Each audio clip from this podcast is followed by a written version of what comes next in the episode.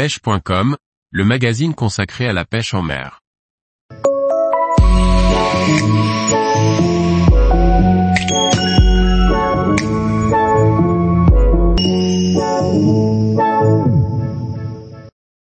Découvrez la pêche en surfcasting, une technique ludique et accessible à tous. Par Pauline Bellicourt. En famille ou entre amis, la technique de pêche en surfcasting, depuis la PKH dans les vagues, permet de s'amuser et de faire participer tout le monde. Quel matériel utiliser? Où et comment pêcher? Partons ensemble à la découverte du surfcasting. Le surfcasting est une pêche de bord de mer, qui signifie pêche dans la vague. Elle se pratique à l'aide d'appâts naturels, vers, coquillages, crustacés ou poissons, et d'une ligne munie d'un plomb. Rien de mieux que d'aller en amont se faire une pêche à pied, pour chercher ses appâts. Mais vous pourrez aussi trouver tout ce qu'il vous faut dans les magasins de pêche du coin. Pour vous initier, ou partager un moment simple, pas de besoin de grand investissement. Une vieille canne oubliée au fond de votre garage, un trésor gardé par votre papy, ou l'ensemble premier prix que vous trouverez sur le commerce local fera l'affaire.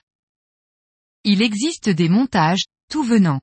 Car comme toutes les pêches, on peut partir dans le très technique et très spécifique, mais aujourd'hui le but étant de faire ses premières prises facilement et simplement. Il faut réaliser un montage avec deux empiles, soit deux hameçons et un plomb. Un plomb de 120 grammes est le bon compromis, et de forme pyramide, pour ainsi pallier au courant. Pas besoin de prendre une multitude d'appâts, là encore, restez simple. Le mieux est de prendre l'appât local.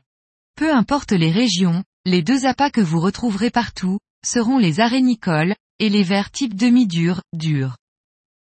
Préparez votre matériel, installez-vous sur une zone hors baignade.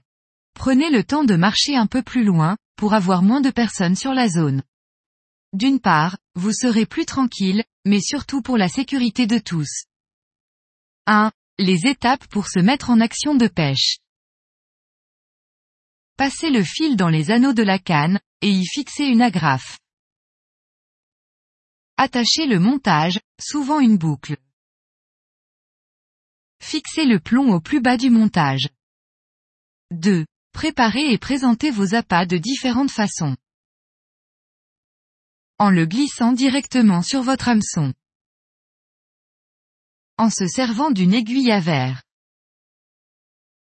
En utilisant du fil à ligaturer. C'est la partie la plus importante. Avoir un appât bien présenté est primordial.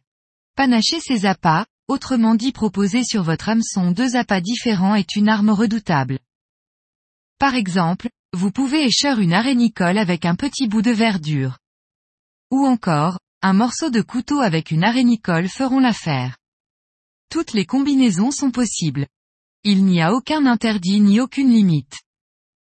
En revanche, essayez de ne pas proposer une trop grosse quantité d'appât. Ce n'est pas parce que vous allez envoyer un gros appât que vous allez faire un gros poisson. De plus, il faut que la taille de l'appât soit en cohérence avec la taille de l'hameçon. Sinon, vous risquez les fausses touches ou les décroches. En surfcasting, il n'y a pas de sondeur GPS pour vous indiquer où se situe le poisson. Soit vous lancez là où vous le sentez. Soit un mouvement d'eau, un courant vous interpelle et vous y posez votre ligne. Le poisson peut être à un mètre du bord et surtout en période estivale. N'ayez pas à l'idée que vous ne lancez pas assez loin. Le poisson circule et se déplace au rythme des marées. Croyez-y et soyez attentif à votre sion. Pour la touche, le sion tremblera, ou se cintrera. Chaque espèce de poisson vous transmettra une touche différente. Si une touche s'offre à vous, prenez la canne et moulinez sans vous arrêter tout en prenant votre temps. Ne prenez pas le risque de perdre votre prise en moulinant trop vite. Utilisez un dégorgeoir au besoin, et prenez le soin de remettre le poisson à l'eau délicatement. Si vous décidez de garder votre prise, il faudra alors respecter la réglementation de taille de capture par espèce. Laissez en moyenne vos lignes 15 à 20 minutes dans l'eau. Si vous n'avez pas eu de touche, alors remontez vos lignes. Prenez le soin de mettre des appâts frais et propres, puis relancez sur des points différents. C'est toujours, une grande question. Il n'y a pas d'heure ni de temps limite pour aller à la pêche. Certaines périodes sont plus propices.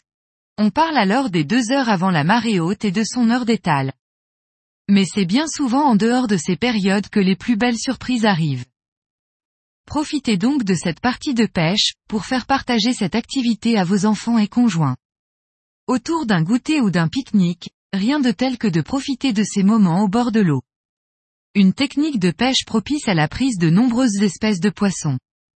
Il vous sera possible de pêcher du bar ou loup, de la dorade, du mulet ou des poissons plats, la liste n'étant pas exhaustive. Soyez néanmoins prudent en ce qui concerne la météo. Prenez aussi note des horaires des marées. Soyez attentif à la vitesse de montée des eaux et restez vigilant pour ne pas vous faire encercler par la marée montante. Tous les jours, retrouvez l'actualité sur le site pêche.com. Et n'oubliez pas de laisser 5 étoiles sur votre plateforme de podcast.